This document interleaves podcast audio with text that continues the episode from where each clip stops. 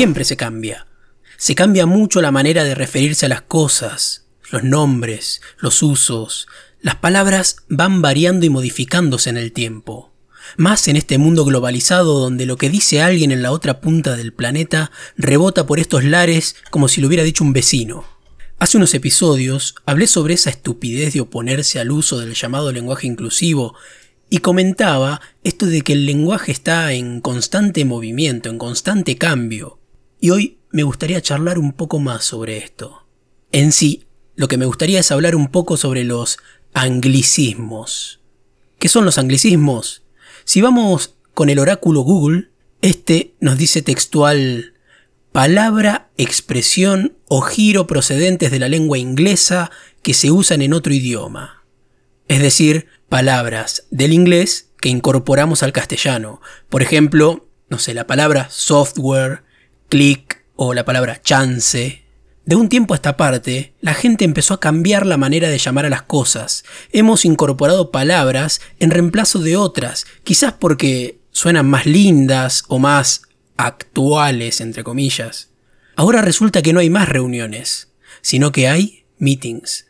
Los almuerzos son lunches y los gerentes son CEOs. Las llamadas son calls y los recreos breaks. Yo como un boludo pensé que ibas al gimnasio cuando en realidad vas al gym.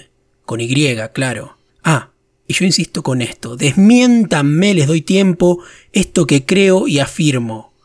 La gente va a los gimnasios solo a sacarse fotos, nada más. Bueno, si es que se sacan fotos y no pics. Yo en un momento quería salir a correr, hasta que me enteré que eso se llama running. ¿Cómo vas a correr? No seas cavernícola. Ni siquiera podés salir a caminar porque mejor es hacer footing, que en realidad es un anglicismo mal usado porque la traducción real sería jogging. El senderismo se llama trekking, la bicicleta es bike.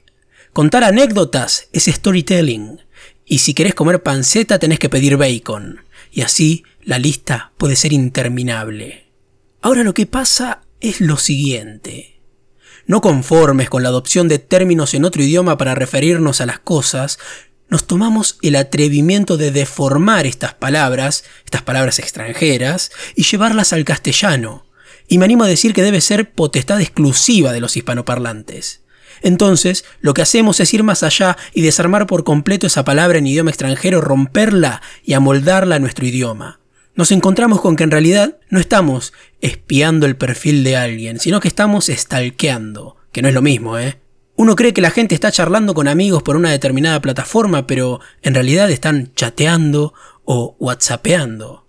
Si es que no los encontrás muy ocupados trabajando o estudiando. Créanme, esto está recontra chequeado. Sí, esta viene del anglicismo check, o sea, corroborar. En serio, si no me crees, búscalo en la internet mientras pensás que te olvidaste de comprar ese blister de ibuprofeno. Pero pará, Primero terminate el sándwich, así que largando el smartphone, ¿eh? No sea cosa que se piensen que tenés un teléfono inteligente. Y aún así, hay muchos anglicismos que los adoptamos pensando que somos piolas y los usamos mal. Como dije antes lo del footing, también te puedo hablar sobre hacer zapping, que en realidad por el norte lo que hacen es channel hopping, o sea, no sapean. O si lo comentás a un yankee que te gustaría jugar al flipper, lo más probable es que piense que te gusta jugar con un delfín famoso, porque a él lo que le gusta es jugar con el pinball. Ni hablar si le comentás que te vas a poner un smoking para la fiesta. Probablemente te ofrezca fuego con un encendedor sin saber que en realidad le estabas comentando que ibas a usar un taxido. Pero hay una, una palabra que metimos nosotros y esa es nuestra pequeña victoria y se siente como ese gol que mete tu equipo en un partido que se pierde 3 a 0 para terminar 3 a 1, que no es lo mismo, ojo, porque arruinaste la goleada.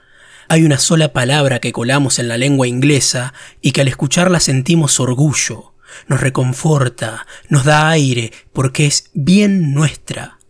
Esta es una palabra proveniente del latín. Esta palabra es siesta, que hace alusión a la sexta hora, la hora del descanso, la siesta. Esa es toda nuestra y para el mundo.